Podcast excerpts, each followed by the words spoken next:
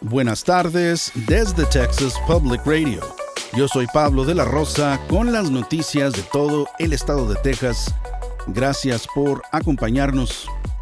Un militar de 25 años en servicio activo que se prendió a sí mismo en fuego a frente de la Embajada de Israel en Washington, D.C., en protesta contra el genocidio en Gaza, ha fallecido.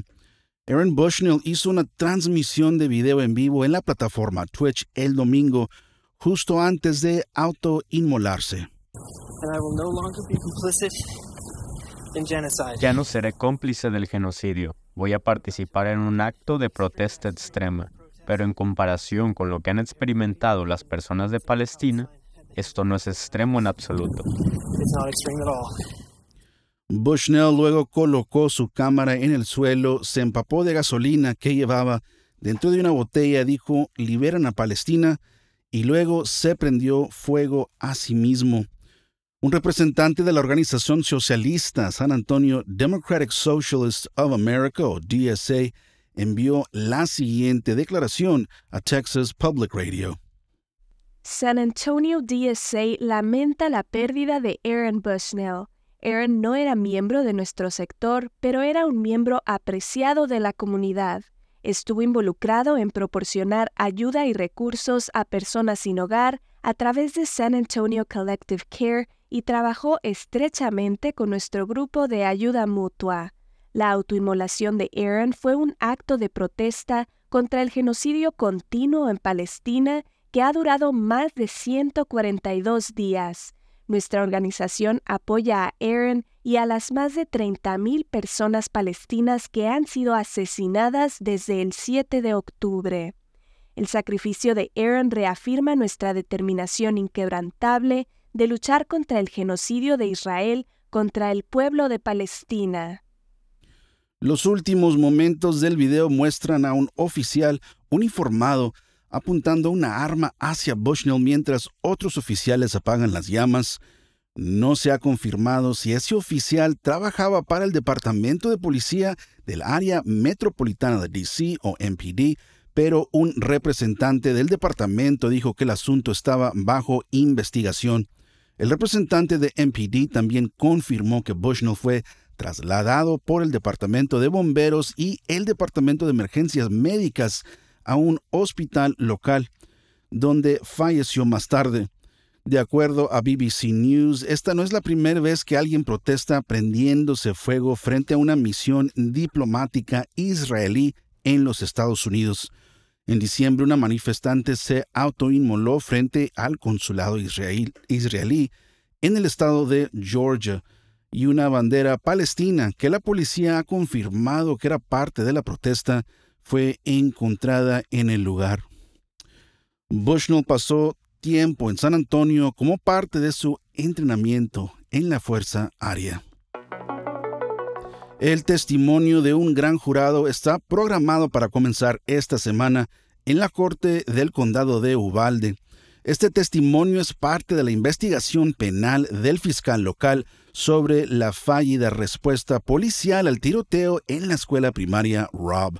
Las citaciones incluyen a agentes del Departamento de Seguridad Pública de Texas y de otras agencias.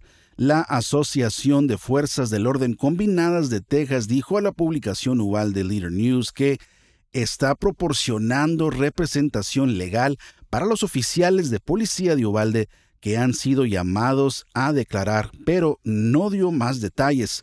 La fiscal Cristina Mitchell dijo al Leader News que es ilegal discutir abiertamente cualquier procedimiento del gran jurado. No está claro quién es el qué, cuál es el objetivo de la investigación sobre la respuesta al tiroteo de mayo de 2022, cuando 376 agentes esperaron más de una hora para enfrentarse al tirador que atacó la escuela primaria Rob. El fiscal general de Texas, Ken Paxton, está demandando a los propietarios de un bar en San Antonio.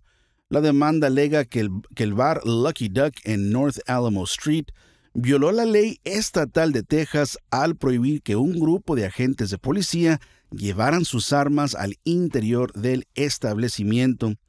La demanda de Paxton dice que el bar restringió la entrada de los oficiales que estaban fuera de servicio a pesar de que tienen la autorización de portar un arma. La demanda se presentó en un tribunal de distrito de San Antonio el miércoles. El propietario de Lucky Duck negó cualquier incumplimiento o mala acción de su parte. El gobernador Greg Abbott reaccionó a la decisión que la Corte Suprema de Alabama realizó la semana pasada que establece que los embriones congelados deben considerarse seres humanos. Varias instalaciones en Alabama suspendieron los servicios de fecundación in vitro o IVF por temor a que los médicos pudieran ser demandados por destruir embriones Abbott dijo en el programa State of the Union del canal de noticias CNN el domingo que Texas será uno de los estados que abordará el problema. Abbott afirmó que como estado Texas quiere asegurarse de promover la vida, traer más vida al mundo y empoderar a los padres para que puedan tener más hijos. Abbott dijo que, aunque aún se desconoce mucho sobre la decisión, Texas hará todo lo posible para seguir siendo un estado pro vida. Esto ha sido TPR Noticias al Día. Nos vemos mañana martes con más reportajes de todo el estado. Siga nuestro canal en YouTube o Facebook para no perderse ninguna historia. Desde el Valle del Río Grande para Texas Public Radio, yo soy Pablo de la Rosa. Con el equipo de investigación especial más grande de Texas, hemos recuperado más de 13,5 millones de dólares, protegiendo a negocios como el suyo. Somos un socio luchando contra el fraude en la compensación para trabajadores. Su negocio es más seguro, más fuerte, mejor con Texas Mutual.